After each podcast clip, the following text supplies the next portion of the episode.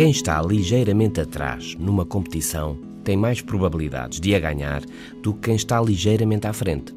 Numa experiência divulgada na Harvard Business Review, foi dito a vários voluntários que cada um deles, um de cada vez, competia com um outro concorrente na sala ao lado. Quem entre os dois escrevesse mais rápido ao computador ganhava um prémio em dinheiro. A meio da competição, cada concorrente foi informado aleatoriamente que estava ou muito atrás, ligeiramente à frente, empatado ou ligeiramente atrás. Os concorrentes a quem foi dito que estavam ligeiramente atrás aumentaram o seu ritmo de forma significativa. Uma melhoria mais de duas vezes superior às dos outros concorrentes. Melhoraram bem mais do que os concorrentes a quem foi dito que estavam ligeiramente à frente. Num estudo sobre o mesmo problema a mais de 60 mil jogos de basquetebol, descobriu-se o mesmo.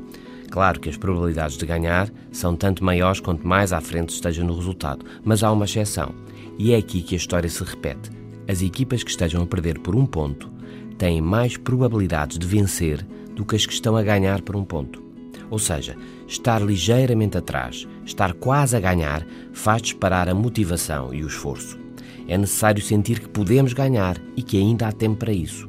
Por isso, as pausas e os intervalos são importantes. São um momento de balanço e avaliação. Como está a correr? O que podemos fazer para melhorar? Uma equipa reagrupa-se, ganha energia e saber que está quase à frente é a melhor de todas as motivações. Estas investigações sugerem, pois, que a motivação baseada na melhoria pode ser mais eficaz do que a motivação assenta em objetivos específicos. Até amanhã.